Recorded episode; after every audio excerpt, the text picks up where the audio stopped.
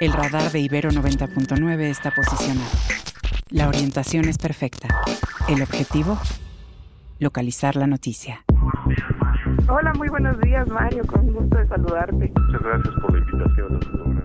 Contenta de estar de nuevo con ustedes. Los acontecimientos y sus protagonistas. Todos captados por nuestro radar. El detector de información que no lo detiene ni la lluvia, ni los rayos, ni las caídas de Twitter, ni las de la bolsa, ni Vladimir Putin. Radar. Por Ibero 90.9. Con Mario Campos. Donde la información comienza.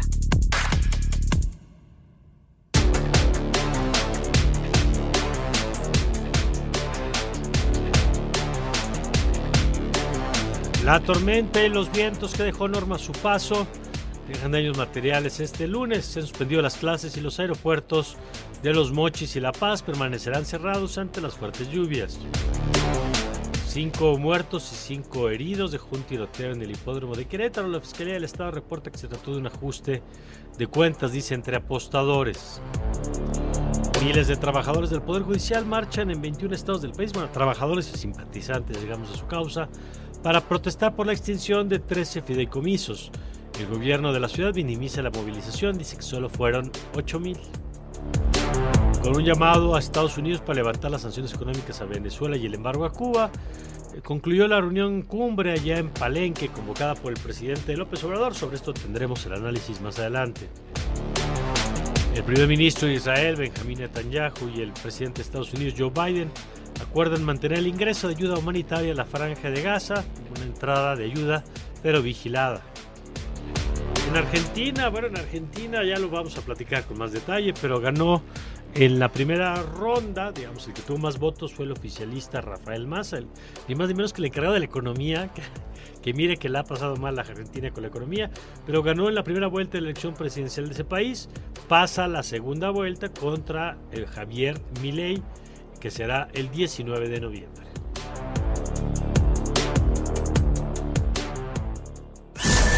Radar 99.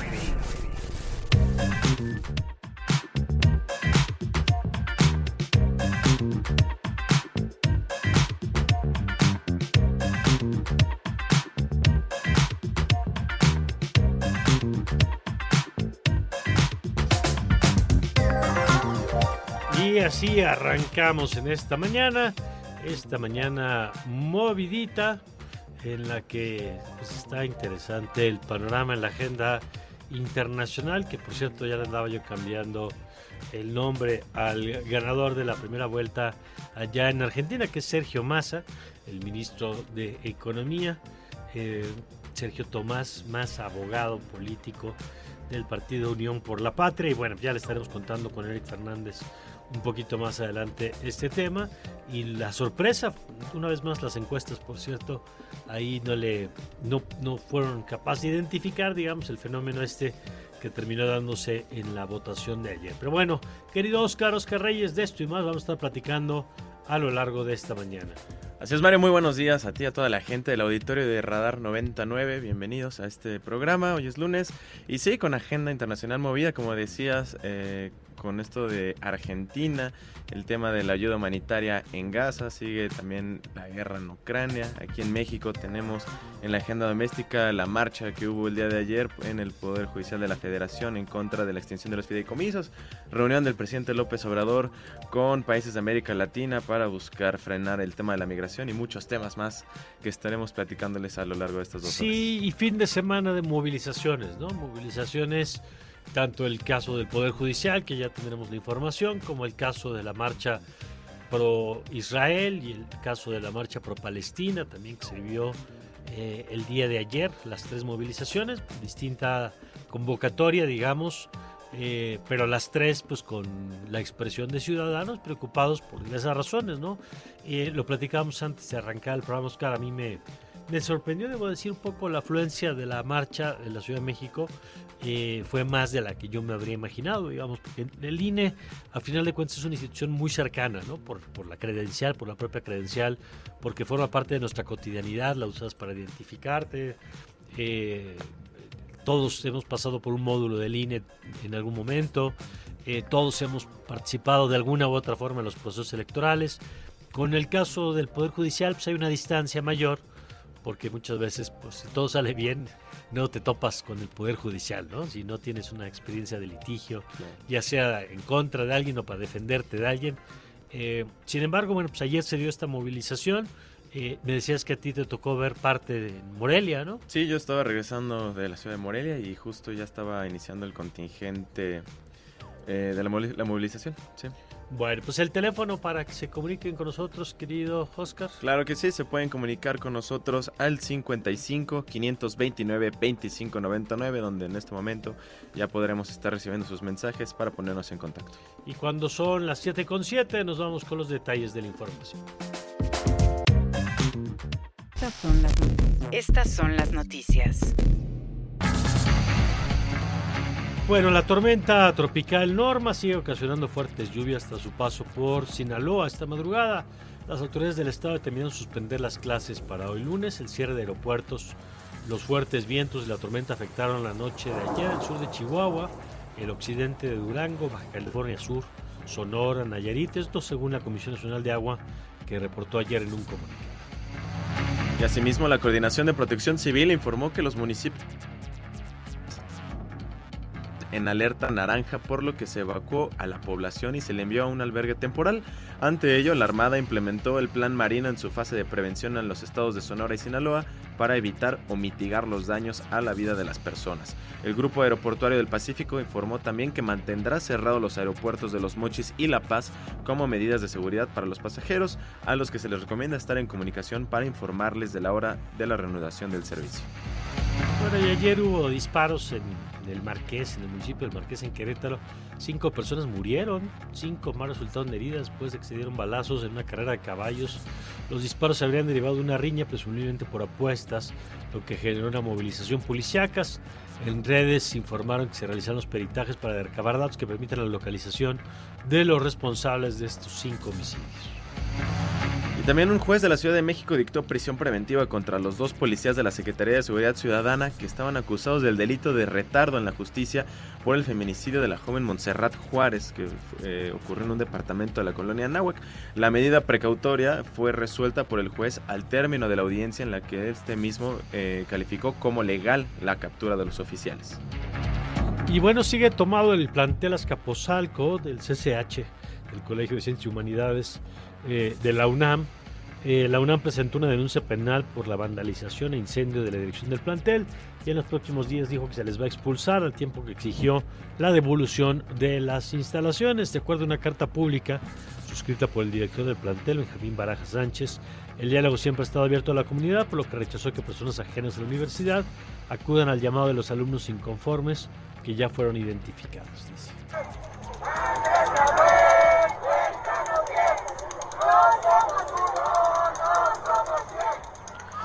Bueno, y esto que escuchamos eh, fue lo ocurrido el día de ayer, el día domingo, que fueron trabajadores del Poder Judicial que marcharon en al menos 21 estados del país para protestar por la extinción de los 13 fideicomisos.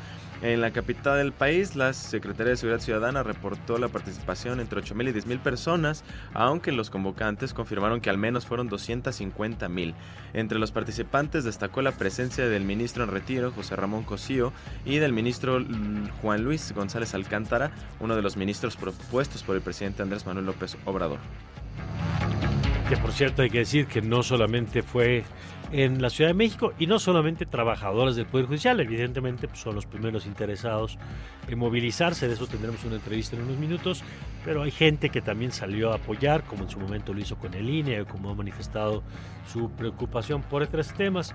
Mire, en Monterrey también se dio una movilización, trabajadores sus familias se manifestaron en la Macroplaza hasta llegar a la explanada de los héroes, en Hidalgo también los empleados salieron de la Plaza Independencia hasta la Plaza Juárez, hubo en Aguascalientes, Colima, Guerrero, Jalisco, Michoacán, de diversos tamaños, pero bueno, en muchas ciudades del país se dieron movilizaciones, incluso hasta en Sinaloa y Sonora, a pesar de las lluvias por el huracán Y en otros temas, con un compromiso conjunto para atender de manera integral y coordinada el problema de la migración, Concluyó el día de ayer la reunión de la cumbre eh, a la que convocó el presidente de México, Andrés Manuel López Obrador, en Palenque, Chiapas, y en la que destaca 13 compromisos que asumieron los países participantes para finalmente intentar un esfuerzo regional y atender el problema de la migración. De los 13 compromisos eh, suscritos el día de ayer, los presidentes de México, Honduras, Venezuela, Colombia y Cuba así como los cancilleres, otros cancilleres de Centroamérica, destacan el exhorto a Estados Unidos para instalar una mesa de negociación que busque levantar el embargo a la isla y la petición de levantar las sanciones económicas a Venezuela. Y en ese sentido, el presidente de Venezuela, Nicolás Maduro, se comprometió a frenar en un año el flujo migratorio si Estados Unidos levanta las sanciones contra su país. Y en otro de los temas, esto que ya no es, no es nuevo, digamos, porque ya lo había anunciado varias veces, el presidente López Obrador ofrece asesoría a los países de la región para llevar sus programas Sembrando Vida y Jóvenes Construyendo un Futuro, porque dice que así se atenderían las causas que originan la migración hacia Estados Unidos, lo cual, por cierto, habría que ver por qué continúa la migración de mexicanos hacia Estados Unidos si los programas funcionan en, en, el país. Al término del encuentro, que contó además con una visita de los presidentes a la zona arqueológica en medio de un operativo de seguridad, el presidente López Obrador calificó como fructífera la reunión en un mensaje que difundió a través de sus redes sociales. Su apoyo, nuestra cooperación en todo para la atención de las causas. Ya estamos ayudando, apoyando, actuando de manera solidaria con algunos países. Hemos hecho evaluaciones y ayer cientos de manifestantes marcharon en la capital a favor de Palestina ante los recientes ataques perpetrados por Israel sobre el territorio de la Franja de Gaza a partir del primer ataque que se registró hace dos semanas por parte del grupo terrorista Hamas que atacó Israel y que tomó a decenas de rehenes. Los asistentes iniciaron su recorrido del Ángel de la Independencia hasta el Monumento a la Revolución, donde se hizo además un llamado urgente para decretar un alto al fuego y detener la muerte de civiles inocentes. Scanner 360. Ayer, por cierto, también se realizó una marcha de simpatizantes de Israel en contra de la violencia ejercida por Hamas en contra de los habitantes de ese país y para demandar la liberación de los más de 200 rehenes que se encuentran secuestrados por Hamas. Pero vámonos a la información desde Israel, Oscar. Así es, les contamos que el primer ministro de Israel, Benjamín Netanyahu, y el presidente de Estados Unidos, Joe Biden, acordaron el día de ayer domingo que habrá un flujo continuo de asistencia humanitaria a Gaza luego de que Israel cediera las peticiones de varios países para que se autorizara el ingreso a paquetes de ayudas de alimentos y energía al territorio palestino.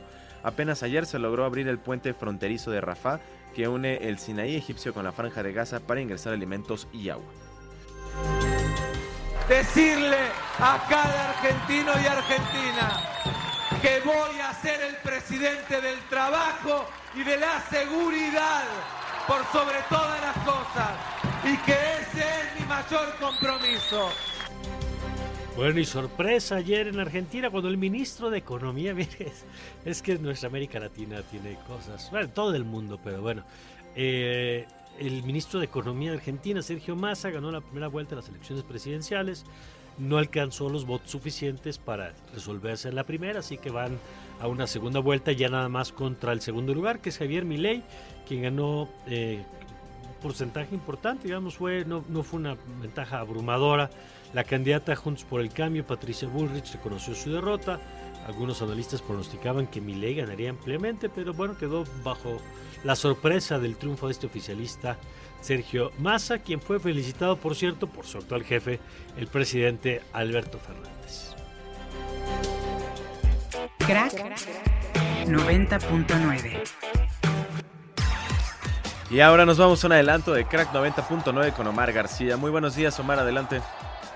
¿Cómo estás, querido Oscar, querido Mario y por supuesto quienes nos acompañan en esta mañana de Radar? Muy buenos días. Pues eh, ya terminó la penúltima fecha de la apertura 2023 en la Liga MX femenil. Los resultados del fin de semana: Toluca 3 por 0 venció a Cruz Azul, el Puebla 4 por 3 venció a la Puebla, mientras que Santos Laguna igualó 2 por 2 con el conjunto de León, por lo menos rescatando puntos el conjunto de la comarca. Ya el fin de semana, los las Pumas derrotaron 4 por 1 al Atlético San Luis en Ciudad Universitaria y Juárez 1 por 0 venció al conjunto de Tijuana, con lo cual rumbo a esta última fecha, América queda como líder general con 42 unidades, seguido por Tigres Femenil apenas un punto por detrás, las Chivas que todavía con una mezcla de resultados pueden aspirar a la cima de la tabla general, las Rayadas en la cuarta posición y la parte de abajo de, los, de las clasificadas a la liguilla, Tijuana, Pachuca, Toluca y Juárez, que ojo, tienen partido contra las Pumas que están en noveno lugar, así que va a ser partido de liguilla para los dos equipos, el conjunto eh, que pueda prevalecer estará dentro de la fiesta grande y el equipo que pierda pues se estará despidiendo, aunque bueno, por supuesto también el empate y el triunfo favorece al conjunto fronterizo. Muy bien, pues ahí está la información, querido Mar. Gracias, volvemos contigo un poquito más adelante para que platiquemos de béisbol también, del fútbol varonil y otros temas que traes ahí en la agenda. Justo ya nos escuchamos en Largos y Tendidos con lo que se nos viene el fin de semana. Gracias, gracias querido eh, Omar, como siempre con la información deportiva. Radar, Radar 99. Bueno, y arrancamos con la información en este 20 en el que pues la nota, la nota, bueno, hay varias eh, cosas importantes en este día, pero entre otras, pues que continúan las movilizaciones del Poder Judicial y eh, yo le agradezco a Juan Alberto Prado Gómez, secretario general del Sindicato Nacional de Renovación del Servicio de los Trabajadores del Poder Judicial Federal, que nos acompañe nuevamente. Juan Alberto, ¿cómo está? Muy buen día. ¿Qué tal? Muy buenos días. Te saludo con gusto. Muchas gracias, Juan Alberto. Pues cuéntenos cuál es el balance que hace de las movilizaciones, porque eh, naturalmente hay fotografías hoy en primeras planas de lo que pasó en la Ciudad de México, pero fueron movilizaciones pues en una importante cantidad de ciudades del país. Claro que sí, fíjate que estamos muy muy contentos precisamente porque pues la verdad es que el día de ayer eh, es un hecho histórico y sin ningún precedente el Poder Judicial de la Federación jamás, jamás se había manifestado, jamás había marchado, jamás había participado en ninguna marcha. Entonces ayer se demostró la fuerza y la unidad de todos los trabajadores a nivel nacional. Ayer, por lo menos aquí en la Ciudad de México, no se unió ninguna asociación civil, no se no, hubo este nadie en particular, fue realmente la, ahora sí que la familia del Poder Judicial de la Federación y la verdad estamos muy contentos porque pues, pues lo puedes ver en las fotografías, en todos lados. Digo, aquí no pueden mentir. O sea, de verdad, yo también quedé muy impresionado de ver la cantidad de convocatoria que hubo y, y, todo fue de manera pacífica, sin ningún incidente por lo más mínimo.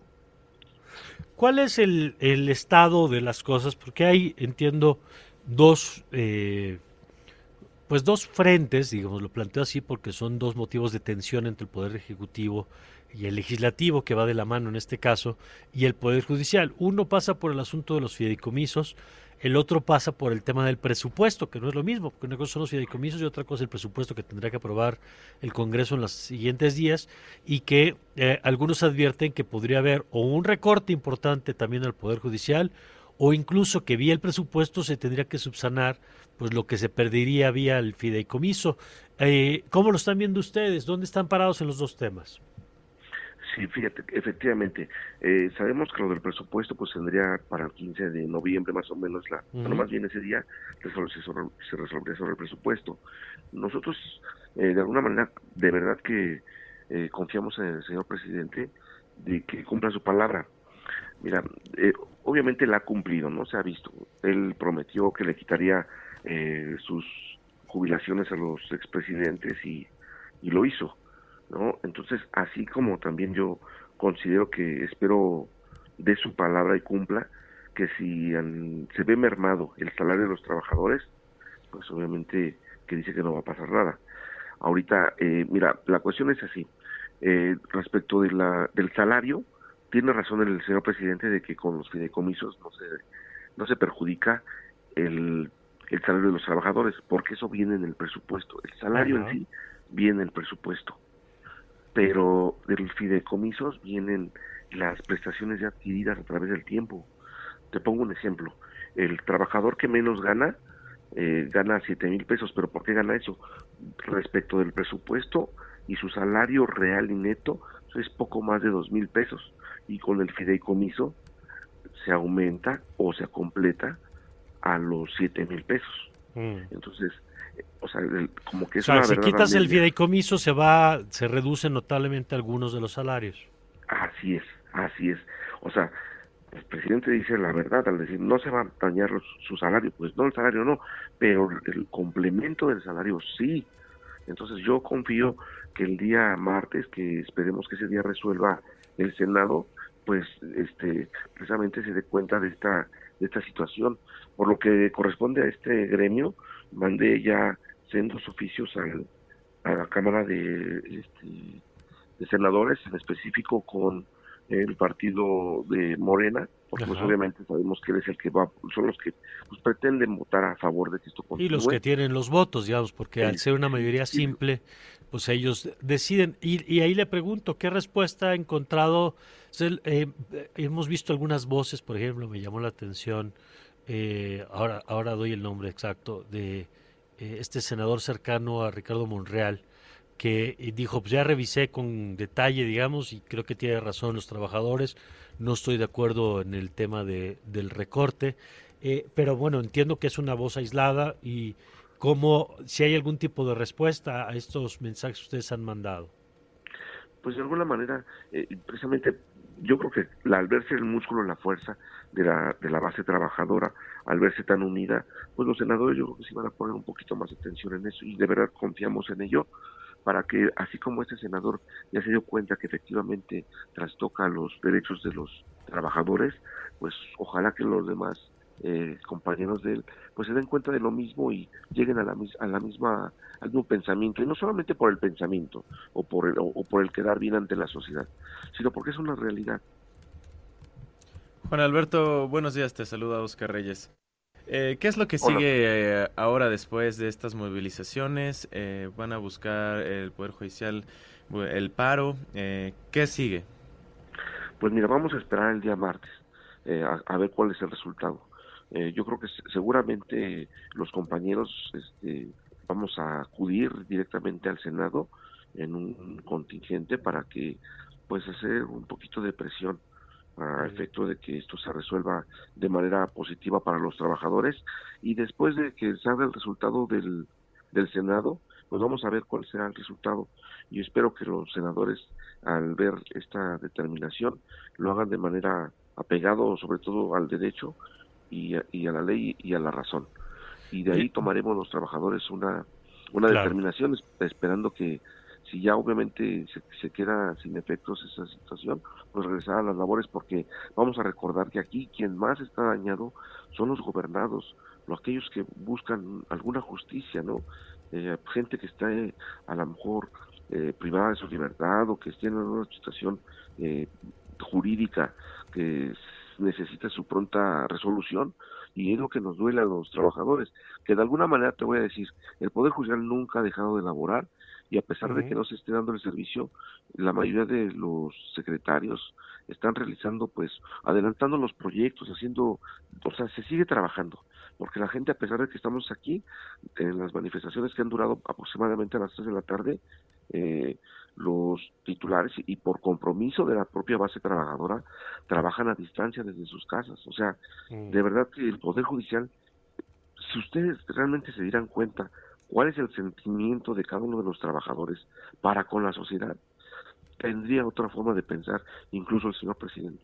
Porque imagínate, cualquier institución que dice no trabajamos y no trabajamos y nos cerramos, así tal cual, eh, sería este una forma ¿no? de, manifestación, pero al contrario, nosotros, a pesar de que está cerrado, trabaja, se trabaja, está trabajando a distancia y se está adelantando con el rezago que ha venido desde la pandemia. Entonces, el Poder Judicial de alguna manera no ha dejado de elaborar, no va a abandonar a los ciudadanos y vamos a seguir adelante. A lo mejor sin dar el servicio o cerrado las, este, las instalaciones, pero los trabajadores de verdad con la camisa puesta siguen haciendo avances para que eh, México eh, se le entregue la justicia que, requiere. Bueno, vamos a seguir atentos al tema. Yo le agradezco, Juan Alberto, como siempre, la oportunidad de platicar. Yo también les agradezco mucho por esta oportunidad y saludo con mucho gusto a todo tu auditorio y a ustedes también. Muchas gracias, Juan Alberto. Y gracias a Eduardo Hernández también, que en efecto, también Oscar, el dato de quien ya decía es Alejandro Rojas Díaz Durán, el suplente de Monreal, que es quien hizo esta publicación diciendo, ya revisé y pues, tienen razón los trabajadores, eh, pero bueno, es el suplente de Monreal, no es, no es senador. Gracias, eh, Oscar, gracias, Eduardo. Eh, gracias, Arturo Berber, también aquí le mando Muchos saludos. Bueno, son las 7.25 y si nos permite vamos ahora a echar un vistazo a lo que en esta mañana nos traen las portadas. Primeras planas y encabezados.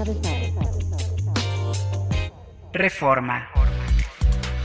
Bueno, como se podrá usted imaginar, uno de los temas del día eh, recurrente en prácticamente todas las primeras planas tiene que ver con las movilizaciones de ayer en defensa del Poder Judicial.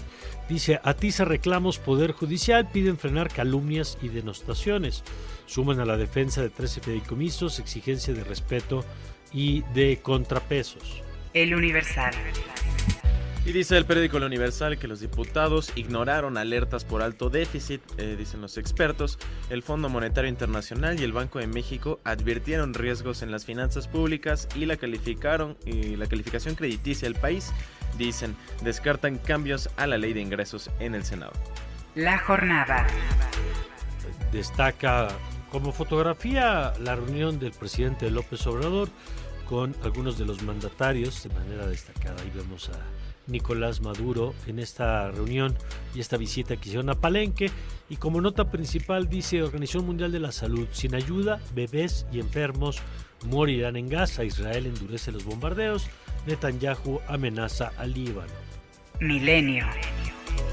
Destaca el periódico Milenio que marchan miles en 24 entidades del país para defender los fideicomisos, desde sindicalizados, jueces, magistrados, secretarios y hasta ciudadanos que consideran que no solo está en juego los derechos laborales, sino la independencia del Poder Judicial, mientras que por otro lado el diputado de Morena Ignacio Mier dice dejen de manipular. Excelsior.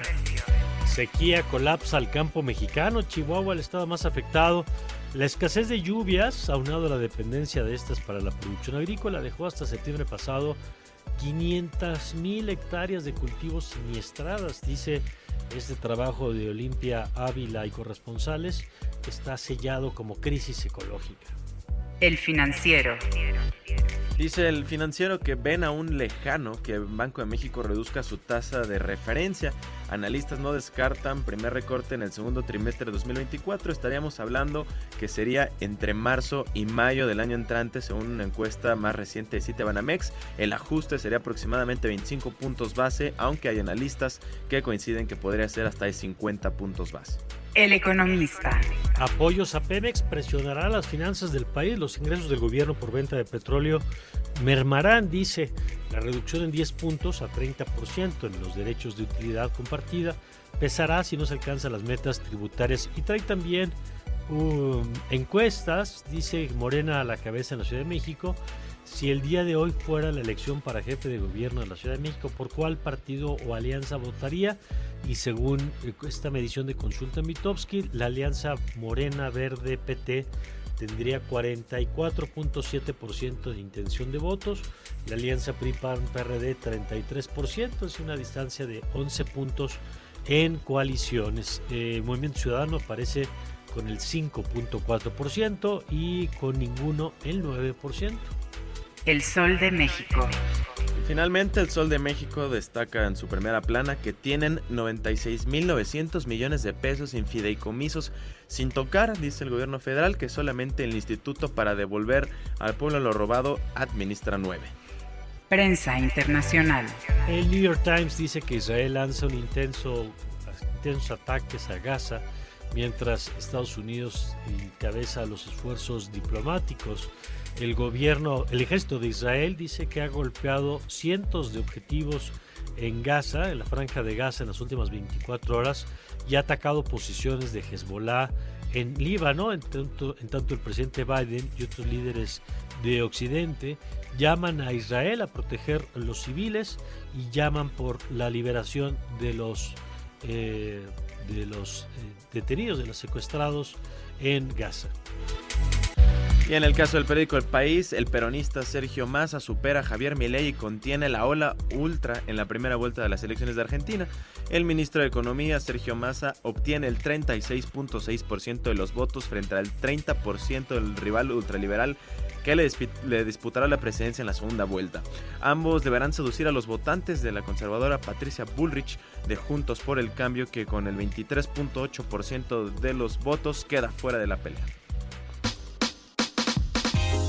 Primeras planas y encabezados. Radar por Ibero 90.9. Estamos de regreso.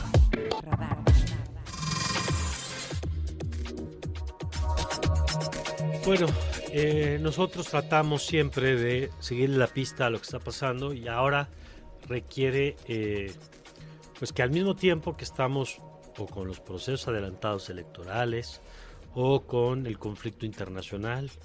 Eh, tenemos que seguir viendo lo que pasa en nuestro país pues, en el día a día. Y uno de los estados de los que tenemos que hablar, porque además es importantísimo, porque para muchos es entrañable, por, muchas razones, pues por su cultura, por lo que representa para la historia de este país, es Chiapas, y en donde lamentablemente pues no, no terminan los hechos de violencia, de hecho se van sumando y le agradezco a Gabriela Cutiño, ya periodista chiapaneca, que nos hace el favor de compartirnos la información. Gabriela, ¿cómo estás? Buenos días. ¿Qué tal, Mario? Buenos días a ti y a todo tu auditorio. A ver, cuéntanos, por favor, de lo más reciente que ha ocurrido en torno a este tema de la violencia allá en el Estado, por favor. Pues Mario, el pasado 12 de octubre, el profesor Artemio José Artemio López Aguilar encabezó en Chicomucelo, este municipio de la región de la Sierra, pero también colindante con Guatemala, una marcha por la paz y contra la inseguridad provocada por la violencia, la narcoviolencia en la región de la frontera y la Sierra Madre una violencia, Mario, que es resultado de la disputa del control territorial por parte de dos y dicen ahora que hasta tres organizaciones de la delincuencia organizada. El profesor asesinado el pasado 21 de este mes, la madrugada del sábado, fue el primer orador de ese mitin mm. del 12 de octubre ante miles de hombres y mujeres. En esa ocasión llamó a todo el pueblo a la unidad el profesor rechazó que ante la ola de inseguridad y de violencia que ha habido, una respuesta directa y satisfactoria de la población por parte de los tres niveles del gobierno. Además, reconoció que el valor de miles de personas que salieron ese día a las calles los llamó a estar unidos por encima de cualquier diferencia religiosa y de militancias políticas partidistas y dijo que la paz era lo más importante que ahora, que ahora todos anhelan. Artemio López Aguilar, Mario, era miembro del bloque democrático de la sección 40 del Sindicato Nacional de Trabajadores de la Educación, que también simpatizante de la Coordinadora Nacional de Trabajadores de la Educación. Además, era un militante activo de Morena en Chicomucelo, donde era profesor de una telesecundaria y había ocupado cargos en el comité municipal de ese partido. Mario Chiapas tiene en estos momentos algunos fenómenos sociales que, por decírtelo de alguna manera, son opuestos. Por un lado, se vive una ola de violencia sin precedentes, con irrupción del crimen organizado en estas zonas específicamente, la selva lacandona, la sierra y fronteriza, y bueno, en menor escala en San Cristóbal de las Casas por ahora. Y hace unos días en, Suchiate, en el río este que sirve de línea divisoria a México con Guatemala, apareció un cadáver totalmente amordazado flotando en el río. En el estado también hay feminicidios, en promedio son dos por mes. Y por otro lado, en esta frontera se presenta el fenómeno migratorio especialmente de ciudadanos venezolanos, cubanos, haitianos y centroamericanos. Ayer mismo se llevó en Palenque pues una cumbre organizada por el presidente López Obrador. No, y por decir, eh, es decir, la realidad de Chiapas pues es de crisis social. Te comento que son fenómenos opuestos porque la otra coyuntura que existe es la selección del virtual candidato o mm. candidata de, Morena. a la gubernatura y que tiene que definirse este fin de semana. Entonces los aspirantes a corcholata local están desde hace meses en plena campaña política. Una campaña en donde los temas sociales del Estado, la crisis social, la emergencia en seguridad pública en sus regiones no es señalada y no es denunciada el discurso político de los candidatos y candidatas, de los precandidatos y precandidatas, es de continuidad, de asegurar la permanencia de Morena mm. en la gubernatura que hoy ostenta. Oye, déjame, déjame detenerme en esto que apuntas, Gabriela, porque me parece muy importante. A ver, primero, eh, en, los, en el tiempo que tú llevas siguiendo estos temas, ¿recuerdas otro momento en el que el tema de la inseguridad en sus diferentes vertientes tuviera esta dimensión? No, en 1994 pues vivimos la erupción del EZL. Claro. ¿no? Y fue otro tema, pero no era un tema, este, el EZLN pues tenía muy claras sus, sus, sus, demandas, ¿no? Y eran sus demandas políticas y sociales, no eran eh, de reforma constitucional, no era esta violencia que ahora vivimos en contra de la, eh, del miedo de la población civil, ¿no? Y pues esta violencia, este, Mario, pues eh, pasa desapercibida para, para los que aspiran a gobernar el Estado, ¿no? Este, ellos se disputan las bardas, los espectaculares, divulgan encuestas diariamente, inundan las redes sociales con su promoción política, realizan llamadas a la ciudadanía y nadie ha dicho, nadie ha hecho una declaración sobre la situación real del Estado, ¿no? La realidad es que diversos sociales, diversos sectores sociales también han protestado por la situación ¿no? Y pues eh, esto lo ha hecho principalmente el magisterio, la Iglesia Católica, la Coparmex, los transportistas, la Asociación de Hoteleros, ¿no? los colonos de la Selva Lacandona y bueno, eh, los sectores de las regiones de, la, de esta población más afectada que es la región fronteriza y sierra y la selva lacandona, ¿no? Y bueno, eh, la crisis pues, aumenta, pues ha ido aumentando y a pesar de que se anuncian operativos de la Guardia Nacional, el Ejército y la policía, pues sigue creciendo. Este eh, asesinato del profesor Jorge Artemio, pues es de alto impacto, ¿no? Impresionó muchísimo, ¿no? Porque pues eh, este hombre había coordinado, por decirlo así, eh, había sido el único orador en esta marcha de reclamo que se hizo en este municipio de Chicomucelo en la región de la Sierra. Bueno, pues muy... prácticamente, sí. Sí, sí, no, termina, perdón Gabriela, sí, termina esta idea, sí. Sí, son prácticamente 12 municipios del estado de nada más de la región de la Sierra y fronteriza que viven esta crisis de seguridad, ¿no? Eh, pues bueno, por la disputa que mantienen estos eh, carteles de la droga. Vaya, pues yo te agradezco, Gabriela, no solamente la información, sino sobre todo la, perspectiva más amplia de lo que se está viviendo en el Estado. Y, y, bueno, lo que vemos como un, lamentablemente, como un fenómeno que se repite en otros puntos del país, que es la brecha entre lo que los ciudadanos están viviendo y lo que la clase política está discutiendo, ¿no? Y sí es muy revelador que lo cotidiano es esto que nos estás contando, con sus diferentes manifestaciones de violencia, y pues los actores políticos andan en otro rollo, en este caso los de Morena, que además son una fuerza política muy importante ahí en el estado de Chiapas, eh, con posibilidad, digamos, de retener la gubernatura. Vamos a ver, por supuesto, hasta, hasta que no sean las votaciones sabremos quién decida a los ciudadanos, pero, pero bueno, gracias Gabriela, como siempre, por ayudarnos a entender mejor lo que se está viviendo en Chiapas. Muy buenos días. Buenos días, gracias. Como siempre, Gabriela Cutiño, ahí está la información. Eh, pues sí, yo creo que es, es muy complicado esto de la brecha entre la grilla y la vida real, digamos, de la gente. Y, y, si hay algo que tendrá que resolver la persona que quiera gobernar Chiapas, del partido que sea, es cómo restablecer la tranquilidad que Chiapas ha enfrentado históricamente una serie de problemas, conflictos sociales, desigualdad, pobreza, por supuesto, pero no había enfrentado una violencia vinculada al crimen como la que está viviendo desde hace ya varios años en el Estado. Pero bueno, 7 con 43, vamos con otro tema. 99. Mire, cambiamos y no de tema, porque una de las cosas que nos dijo Gabriela es que dentro de las múltiples cosas que están pasando en Chiapas, pues es eh, como problemática, por supuesto, no, no, no podemos equiparar de ninguna manera la violencia y el crimen con lo que pasa en lo social.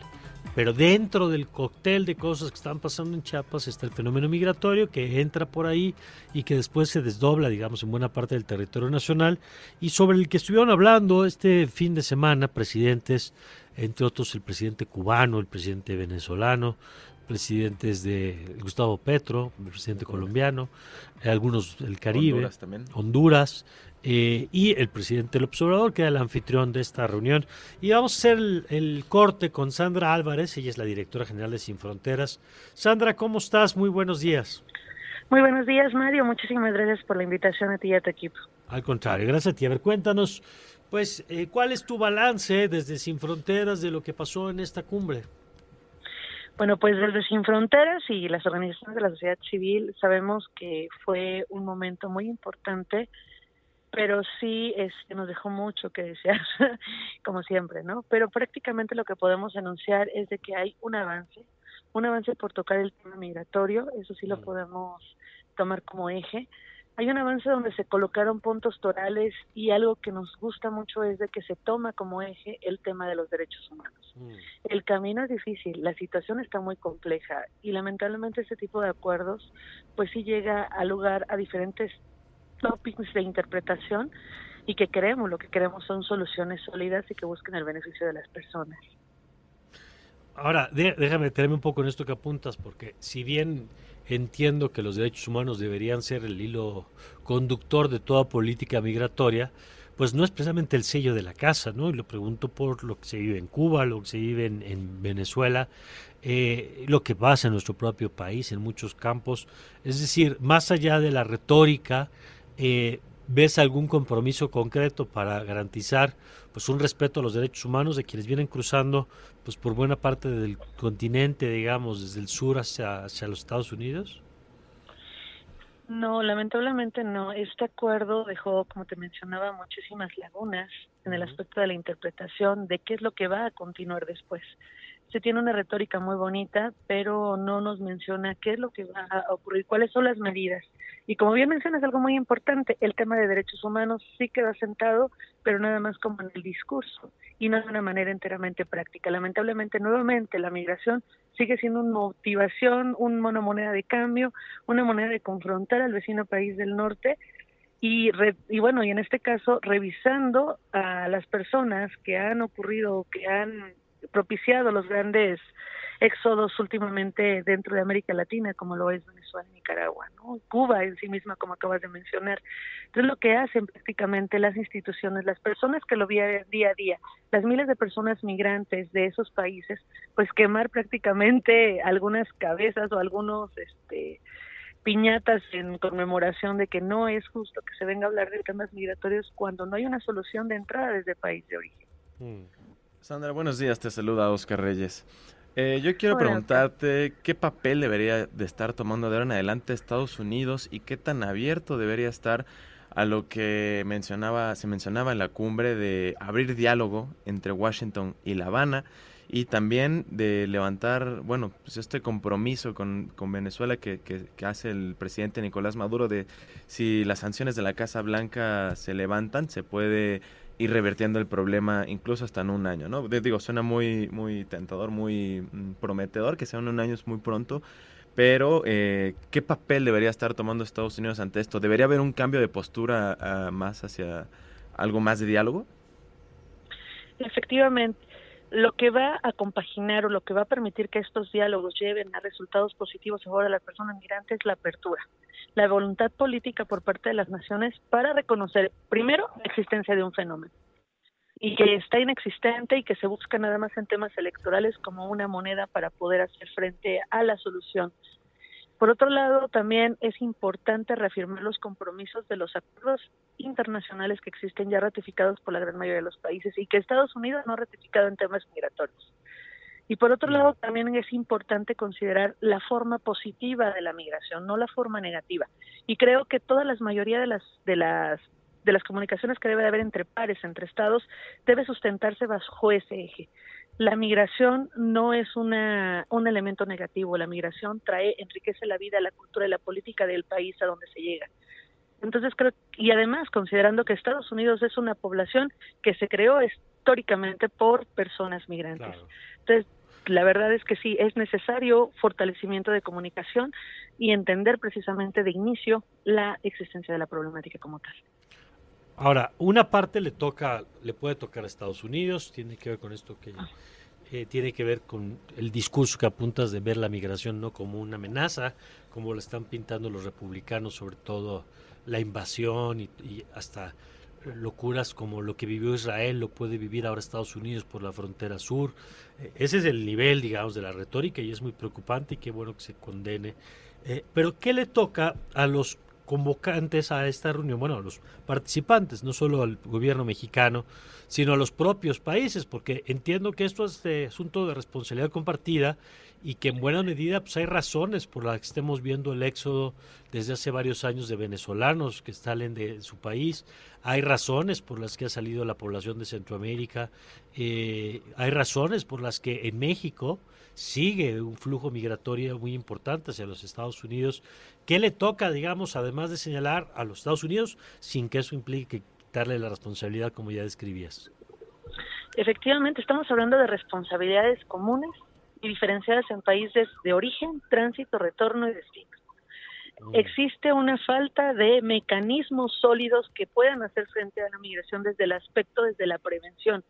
Está latente, por ejemplo, en este comunicado que se emitió en estos acuerdos generales, donde desaparece por completo el tema de acceso a derechos, el acceso a la derecho de la salud como forma vital y sí se está dando consideración de manera muy, de una línea un poquito clara, el tema de los desplazamientos por la violencia, el cambio climático, mediante medidas de descarbonización, mediante buscar el complejo o la solución a través del programa Sembrando Vidas, a través del programa de Jóvenes Construyendo Futuro, que son programas que hasta la fecha no hemos obtenido una visualización clara de que efectivamente han, desde su creación, podido generar una diferencia en temas migratorios, donde no existe un compromiso de, reconocer lo que te comentaba hace un inicio, de cuáles son las causas por las cuales mis personas, las personas que viven en mi país, tienen que buscar otros sueños, tienen que buscar otras nuevas calidades de vida.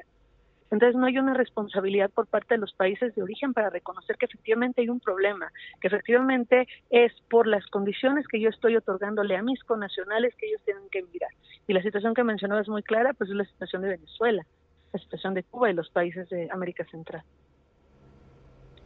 De acuerdo. Bueno, pues vamos a ver, eh, Sandra, cómo se sigue moviendo este tema.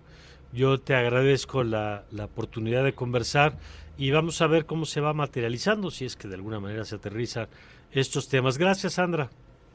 No, muchísimas gracias a ustedes por Gracias, Sandra Álvarez, es la directora general de Sin Fronteras. Radar Económico.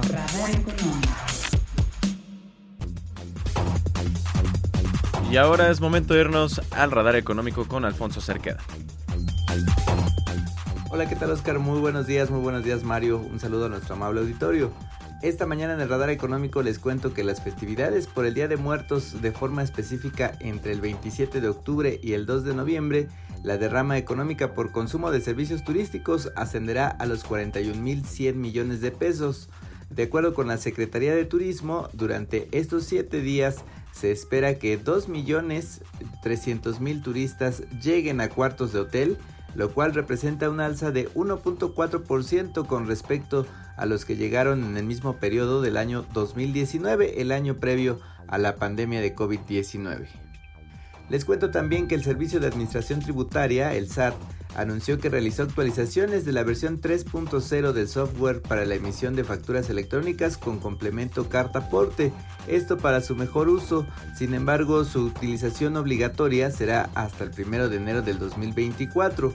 Precisó que aunque esta actualización de la versión 3.0 se podrá usar desde el 25 de noviembre del 2023, los contribuyentes podrán seguir emitiendo sus facturas hasta el 31 de diciembre de este año en la versión 2.0.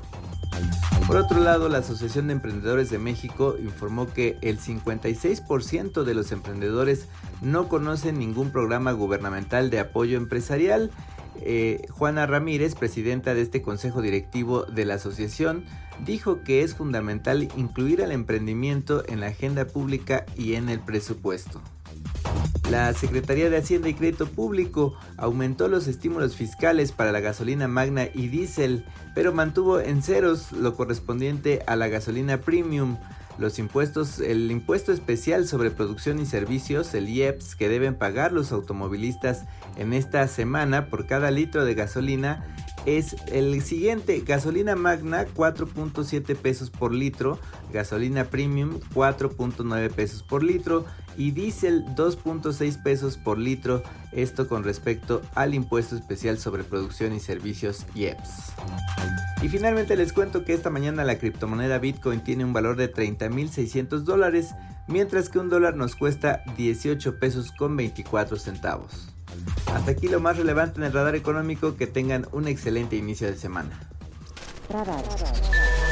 Radar 99. Bueno, y antes de irnos al análisis de los resultados de la elección, vamos con la información de Radio Francia.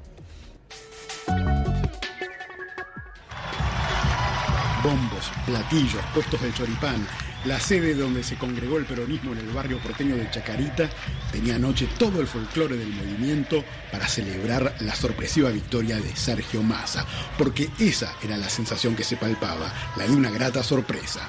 Melanie, una joven que trabaja en artes visuales.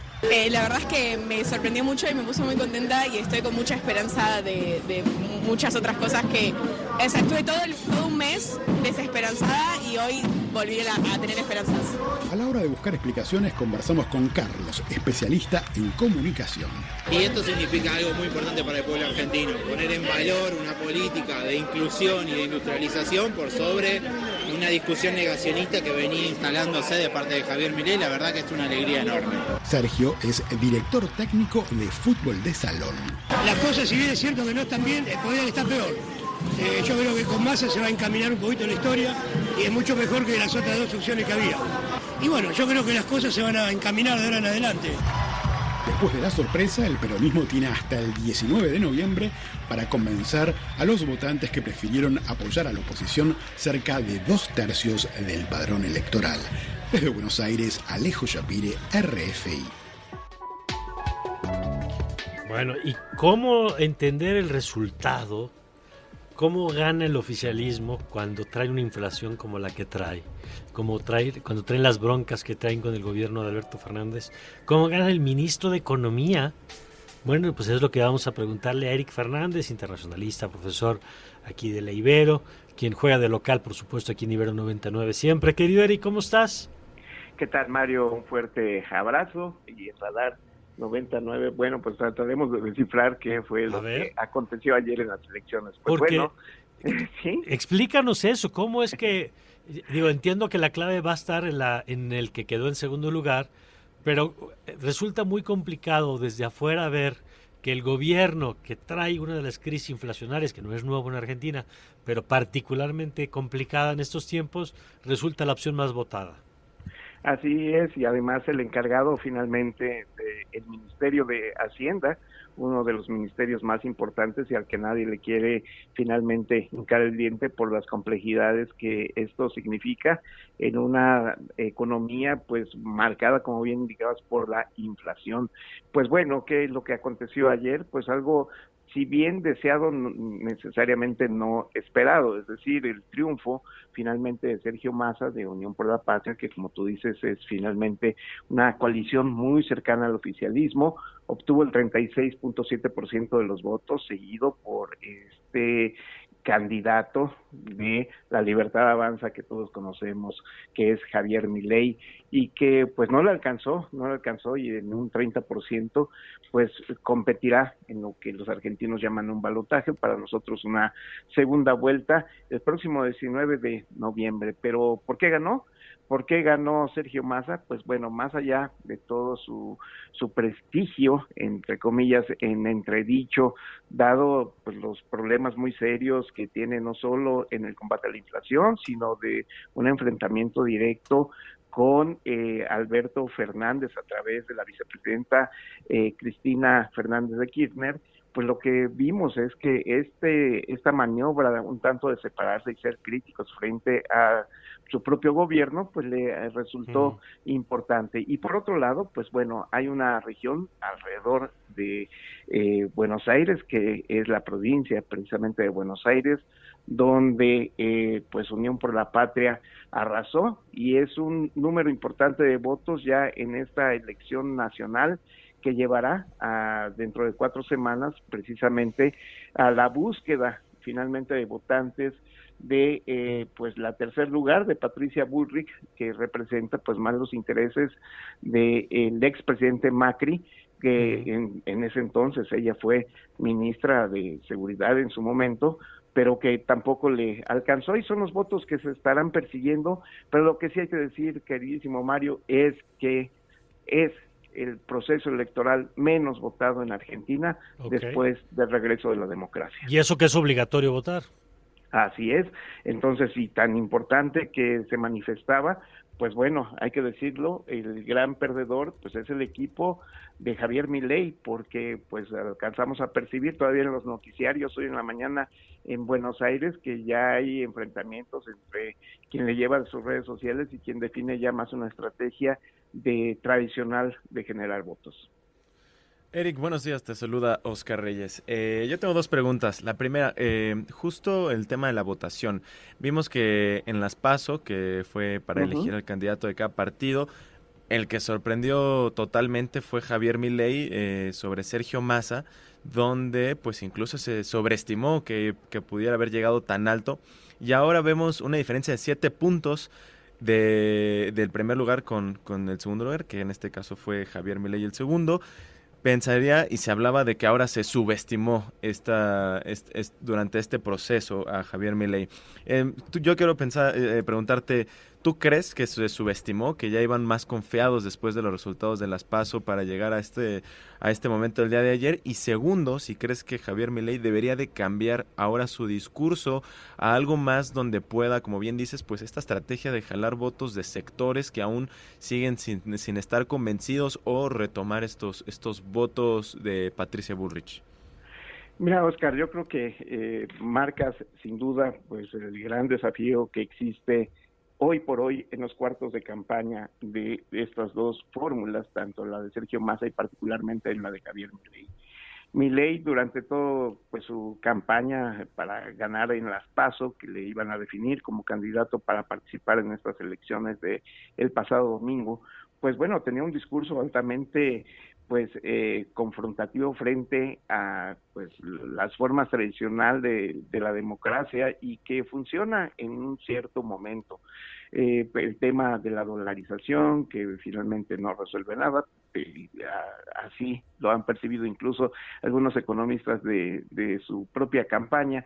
Segundo, el tema de la venta de órganos y la posibilidad de eh, pues intercambiar eh, otro tipo de, bienes y, servicios, desapareciendo eh, también políticas públicas y ministerios y demás, eh, dejando fuera un número importante de trabajadores, pues creo que esto pues funcionó en un primer momento, pero la realidad y la constancia finalmente de los políticos tradicionales, en este caso Patricia Bullrich y Sergio Massa, pues hicieron una campaña después de las PASO y hasta el jueves pasado, pues muy orientada a ganar el voto de las personas que no estaban definidas por hacerlo.